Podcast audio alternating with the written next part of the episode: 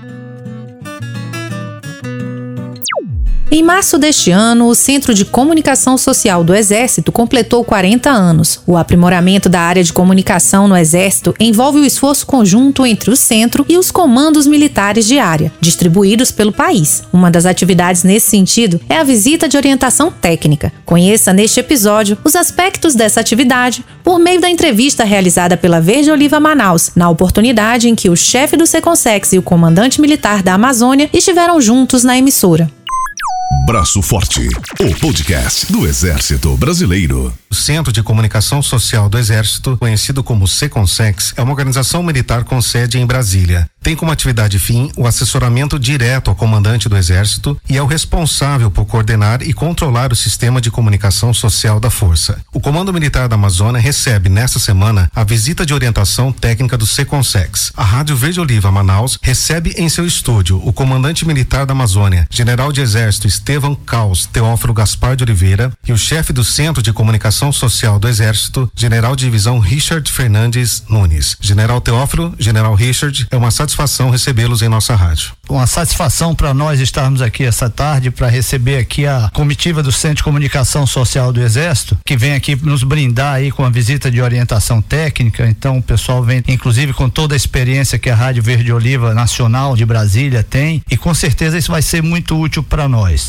General Teófilo, para nós é uma satisfação e uma honra poder comparecer mais uma vez aqui ao Comando Militar da Amazônia, trazendo informações, trazendo atualizações sobre o nosso sistema de comunicação social do Exército. E eu que estive aqui há dois anos vendo aqui ainda as obras de implantação dessa rádio, hoje poder retornar e ver tudo pronto e com a equipe operando dessa maneira é um sentimento de realização. Fico muito feliz de poder contribuir da melhor maneira possível com a minha equipe para que o Comando Militar da Amazônia cumpra a sua missão da melhor maneira possível. A Tenente Valois, jornalista da Rádio Verde Verde Oliva FM conduzirá a entrevista. Sejam muito bem-vindos aqui aos estúdios da Rádio Verde Oliva Manaus. General Richard, qual é o objetivo desta visita ao Comando Militar da Amazônia. É, essa visita de orientação técnica se insere dentro de uma programação que nós realizamos anualmente. Em, a cada ano nós visitamos quatro comandos militares de área, então temos oito no Brasil. Então, num ciclo de dois anos, nós repetimos sempre a visita a cada comando militar de área. Estivemos aqui no primeiro semestre de 2019, retornamos agora, e o grande objetivo é a capacitação dos integrantes do sistema de comunicação social do Exército, que é composto por mais de 800 agências. Aqui no Comando Militar da Amazônia nós temos quase 60 dessas agências e nós reunimos então os integrantes do sistema em seus vários níveis né, de atuação para podermos trocar experiências, atualizar informações, de modo a fortalecermos o sistema de comunicação social do Exército de maneira integrada, como é a diretriz do comandante do nosso Exército Brasileiro.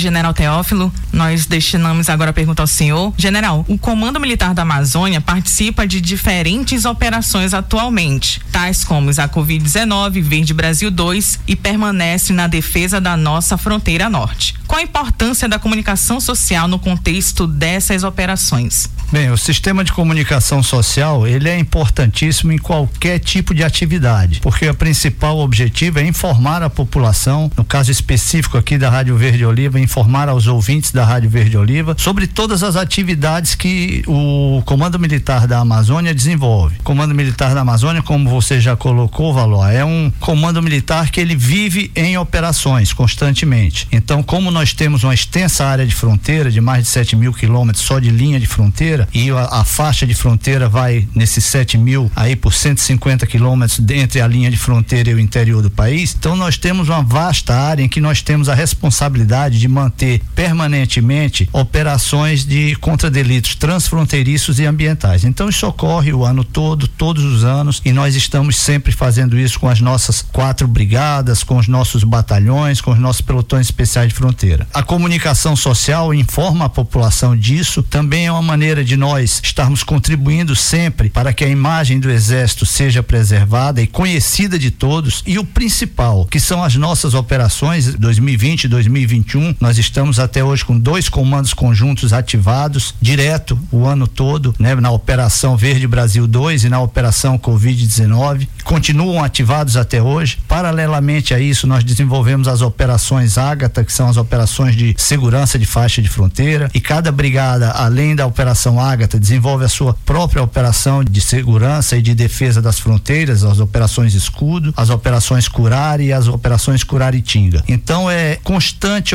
operações. Só que isso não é tudo e não é o bastante. E eu diria que talvez, como são atribuições subsidiárias, elas não fazem parte da nossa atividade principal, digamos assim, das Forças Armadas, que é a defesa da pátria. Então, paralelamente a essas atividades de emprego em atribuições subsidiárias, que são importantíssimas para a população brasileira, nós temos toda uma parte de preparo que nós desenvolvemos visando a defesa da pátria. Ano passado, todos vocês lembram aí da Operação Amazônia, que foi desenvolvida e foi bastante divulgada, tanto em todos os meios de imprensa, em todo tipo de mídia. Então, todos acompanharam um grande exercício de defesa da pátria realizado aqui no Comando Militar da Amazônia. Esse ano, nós já começamos o ano com toda a instrução seguindo normalmente a incorporação dos novos recrutas. Tivemos uma inovação muito grande esse ano que veio aumentar a nossa operacionalidade e a nossa prontidão, que foi o início do núcleo de formação de recrutas, que pela primeira vez no país iniciou a formação já do soldado recruta no início do ano, de dia 4 de janeiro. Então possibilitou que em março, quando seria o normal da incorporação, nós já tivéssemos com recrutas de diversas unidades prontos para cumprir missão, ou seja, já no estado de prontidão que se deseja. Então isso já foi uma grande novidade esse ano e nós vamos continuar agora nesse ano de 2021 com a operação Amazônia 2021, que vai agora desde maio até setembro. Então vai ser uma grande operação onde nós vamos percorrer todo o amplo espectro das operações militares. Dessa forma, as nossas brigadas, nós pretendemos que elas atinjam a preparação completa ao longo desse ano de instrução, que é algo também um pouco inusitado, conseguir uma preparação completa, ou seja, praticando todas as operações previstas nas nossas bases doutrinárias em apenas um ano de instrução. E aí nós esperamos e contamos com a divulgação de todas essas atividades para que a população fique entendendo o que que ocorre com nós militares das Forças Armadas aqui no Comando Militar da Amazônia. Ok, obrigada, general. Agora nós destinamos a próxima pergunta ao general Richard. General, o sistema Verde Oliva de rádio há mais de um ano chegou até Manaus e hoje há emissoras ainda em Brasília e Três Corações. Como a Rádio Verde Oliva colabora com a missão do Seconsex com as ações do Comando Militar da Amazônia? É, Valoar, é um sistema realmente né, que está se fortalecendo. Nós tínhamos a Rádio Verde Oliva Brasília implantada em 2002 como a única rádio do Exército e entendíamos que era necessário ampliar o sistema de radiodifusão da força para que pudéssemos alcançar outras áreas do país. O início por Manaus é lógico, porque sendo a região prioritária para a defesa nacional, nós tínhamos que materializar essa prioridade. A comunicação social então fez um esforço para ter em Manaus a primeira filial desse sistema. E isso ocorreu no final de 2019. No ano passado, nós fomos para Três Corações por uma outra razão. Lá é o berço da formação dos sargentos do Exército Brasileiro, a Escola de Sargento das Armas. Ter uma rádio Verde Oliva lá significa já inserir na mentalidade daqueles jovens sargentos essa percepção de quão importante é a imagem da força a qual ele pertence. Então, foi outra vitória alcançada inaugurar a rádio agora no final de 2020. Neste ano, vamos para Resende, porque é onde está a nossa Academia Militar das Agulhas Negras, né? a principal escola de formação de oficiais do Exército Brasileiro, com o mesmo propósito. E no ano que vem, se tudo correr bem, como tem corrido até o momento, nós vamos ter uma rádio também no sul do país, em Santa Maria, que é onde nós temos uma grande concentração de tropas e que justifica também essa priorização. Dessa forma, nós temos feito uma ampliação muito coerente com os recursos recursos disponíveis, algo que caminha em direção às próprias prioridades estabelecidas pelo Exército. E aqui na área do Comando Militar da Amazônia, eu vejo que a Rádio Verde Oliva Manaus é um instrumento a mais do sistema em condições de preservar e fortalecer a imagem do Exército e, como disse agora há pouco o general Teófilo, com esse leque de ações desenvolvidas aqui no Comando Militar da Amazônia, a comunicação social tem que ser inovadora, ela tem que se desdobrar para efetivamente participar desse esforço que tem sido feito pela garantia da soberania do nosso país nessa região tão importante. Então, eu vejo que a Rádio Verde Oliva em Manaus veio para isso também. É um mecanismo que nós dispomos para manter a sociedade cada vez melhor informada acerca das missões cumpridas pelo Exército Brasileiro. General Teófilo, aproveitando esse engancho, nós gostaríamos que o senhor comentasse sobre a divulgação dessas ações. O que o senhor pode destacar de atividades do Comando Militar da Amazônia que ocorreram neste ano ou que estão ocorrendo neste momento? Quantas agências temos no Comando Militar da Amazônia e quantas irão participar da visita técnica durante esta semana? É, sobre as atividades desenvolvidas, eu creio que já falei algumas coisas, mas naturalmente a nossa principal neste exato momento eu destaco o apoio à Covid-19, porque nós estamos apoiando aí prefeitura, governo do estado no que tange a vacinação, que é fundamental para que a gente consiga superar essa pandemia. Então, nós estamos apoiando não somente no interior, nas áreas mais longínquas, atendimento à população indígena. Nós já apoiamos mais de 26 mil índios só naquilo que tange a vacinação, sem contar as outras diversas ações. Então, isso é, é um feito que eu fico satisfeito da gente estar tá podendo ter as Forças Armadas atuando nessa área e ajudando a nossa população. Igualmente estamos fazendo aqui em Manaus, nas cercanias de Manaus também como comando conjunto, usando os navios da Marinha para levar as equipes de vacinação nas áreas mais próximas aqui de Manaus e usando o nosso pessoal do Exército e da Força Aérea para transporte também do pessoal, tanto de helicóptero como com aeronaves de asa fixa e também nos subúrbios de Manaus, na área rural, o Exército tem apoiado levando os vacinadores. Então essa seria, neste exato momento, o que de mais importante nós estamos fazendo, sem logicamente parar do combate ao desmatamento, dos ilícitos e o combate aos ilícitos ambientais, que nós temos visto e tem sido divulgado principalmente pelo Ministério da Defesa, os resultados que foram obtidos no combate aos delitos ambientais, queimadas, desmatamento, atividades ilegais de garimpo, etc. A quantidade de multas, de autuações, de apreensões realizadas é algo impressionante impressionante. Mas o principal realmente foi a redução dos índices de desmatamento nos meses de janeiro e fevereiro, como divulgado pelo Ministério da Defesa. E sobre a visita de orientação técnica aqui do Seconsex, nós temos ao todo, como já foi falado aqui, 57 agências no Comando Militar da Amazônia estarão participando aqui em Manaus dessa visita de orientação técnica, dessas orientações que são dadas a todo o sistema de comunicação, 24 agências. Então essa é a nossa força de trabalho aí para a Consoc. General Richard, nós temos acompanhado as divulgações, tanto daqui do Comando Militar da Amazônia, como no contexto geral do Exército Brasileiro. Nós gostaríamos de saber do senhor como tem sido para o sistema de comunicação do Exército enfrentar os desafios impostos pela pandemia. É, como o General Teófilo disse aqui, acerca do esforço feito aqui na área do Comando Militar da Amazônia, nós tivemos então que nos estruturar para acompanhar a ação em todo o território nacional. E aquela máxima, né, aquele lugar comum que diz que as crises trazem oportunidades, para nós nós isso se configurou completamente. Foi a oportunidade que tivemos de, de uma vez por todas, sistematizar a comunicação do Exército de uma maneira muito concreta. O sistema está muito fortalecido por causa da necessidade que foi gerada. Eu vejo hoje que um nível cada vez mais homogêneo de atuação das diversas agências espalhadas por esse país continental. Tivemos a capacidade de inovar em termos tecnológicos. Nós realizamos o webinário com 800 agências simultaneamente debatendo essa temática da Covid-19 e seguimos a orientação, a diretriz do comandante de que era a seguinte: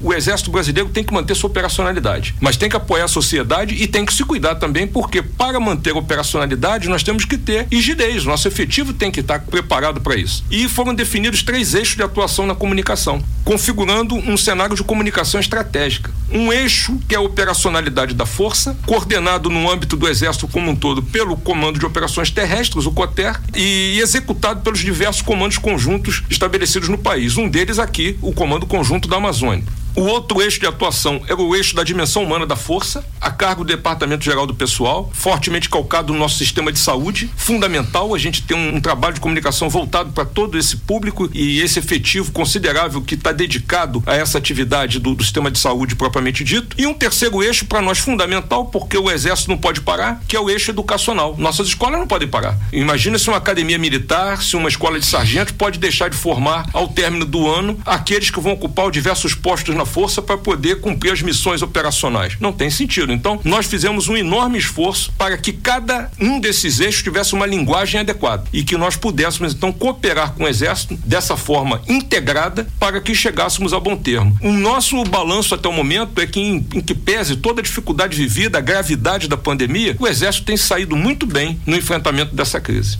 Comandante, esses desafios acontecem em todos os níveis, inclusive nas operações militares. O Comando Militar da Amazônia parou por causa da pandemia? É, eu acho que também já está claro que a gente não parou e nem podia parar, né? Também até pelo que o General Richard falou agora, e foi uma das diretrizes do nosso comandante, que o Exército teria que manter a sua operacionalidade. Então, nenhuma atividade prevista deixou de ser executada. Logicamente, com todas as limitações e com todos os cuidados inerentes a combater a pandemia, tudo sempre feito com afastamento social, com uso de, de máscara, de álcool, fazendo triagem nas OMs todo santo dia desde que iniciou, desde que iniciou essa pandemia, nós fizemos duas incorporações de recrutas, a, do, a de 2020 a de 2021, incorporando que são cerca de 1.500 recrutas, por exemplo, só em Manaus são 1.500 recrutas, né? Ao todo são mais de 4 mil recrutas e não tivemos nenhuma perda de um soldado soldado dentro do Comando Militar da Amazônia. O nosso índice de letalidade é bastante baixo, inclusive menor do que o índice de letalidade do Brasil. Nós não tivemos também nenhum militar ou família militar ou dependente, inativo, pensionista que tenha deixado de ser atendido, apesar de, por exemplo, agora nessa segunda onda, como todos os hospitais, nós ficamos numa situação bastante difícil. Mas todo o sistema de saúde do Exército logístico, ele se mobilizou para que nós ampliássemos nossa estrutura e conseguíssemos, aliviando inclusive o Estado de um público de cerca de 20 mil pessoas que poderiam estar procurando a rede pública, foram atendidas no nosso sistema de saúde, só de militares da ativa. Se falarmos em, na família militar, são em torno de 50 mil pessoas nos estados do Amazonas, do Acre, de Roraima e de Rondônia. Então, creio que a contribuição que nós demos, mesmo com a pandemia, sem deixar de realizar nenhuma atividade, né? Nenhum soldado deixou de ser formado, nenhum exercício de adestramento deixou de ser realizado e o principal, nenhuma atividade operacional de execução em prol da população deixou de ser realizada, como nós já explicamos aqui da Operação Verde Brasil 2, Operação Covid-19, todas as operações de faixa de fronteira e apoio às eleições ano passado, enfim, tudo foi feito e com o mínimo possível de restrição dentro daquilo que nos era permitido pelos efeitos da pandemia.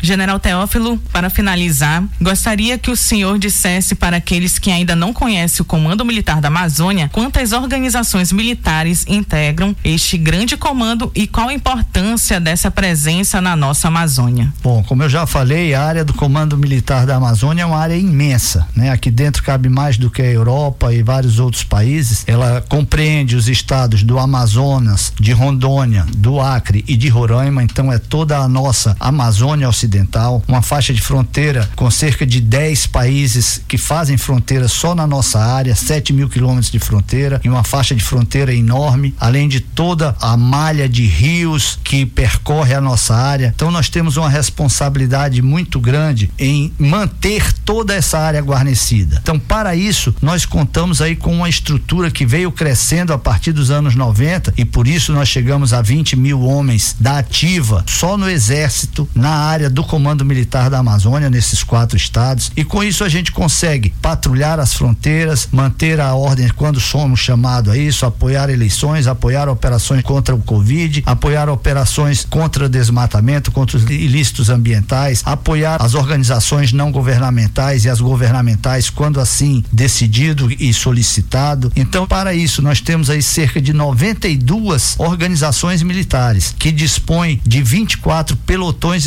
especiais de fronteira ao longo desses quatro estados que eu já falei. São 21 pelotões efetivamente e três destacamentos que cumprem as mesmas finalidades. Apenas os pelotões é algo que é permanente, que as famílias moram lá, as famílias dos militares, e quando é o destacamento é mediante um rodízio de pessoal que cumpre essa mesma missão que o pelotão especial de fronteira cumpre. Nós temos quatro brigadas, aí com cerca de 3 mil homens, 2 mil homens, cada uma das brigadas sediadas em Boa Vista, em Roraima, sediadas no Amazonas, em Tefé, em São Gabriel da Cachoeira. Temos um grupamento de engenharia aqui na capital, em Manaus, a sede do grupamento, com oito batalhões de engenharia de construção subordinados a ele. E temos a Brigada de Porto Velho, que tem área de responsabilidade nos estados de Rondônia e do Acre. Então, essa é a composição do Comando Militar da Amazônia e com isso a gente consegue realmente ter a capilaridade e chegar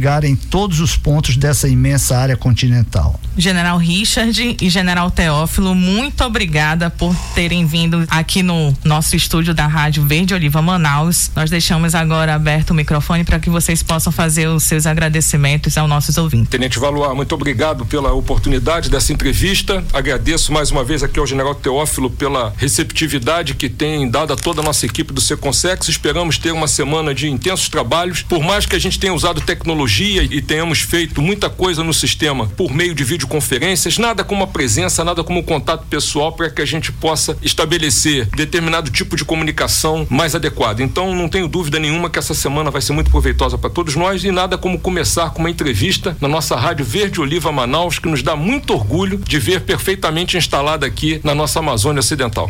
Bom, em primeiro lugar, gostaria de agradecer aqui todo o pessoal da Rádio Verde Oliva por nos estar proporcionando essa oportunidade. Agradecer também aí todos os ouvintes da Rádio Verde Oliva, todo o povo de Manaus e do Amazonas que nos acompanha. E agradecer o General Richard e a equipe dele que nos vem brindar com essa excelente oportunidade de aprimorarmos cada vez mais o sistema de comunicação social do Exército Brasileiro na nossa Amazônia Ocidental. Muito obrigado. Braço Forte, o podcast do Exército Brasileiro.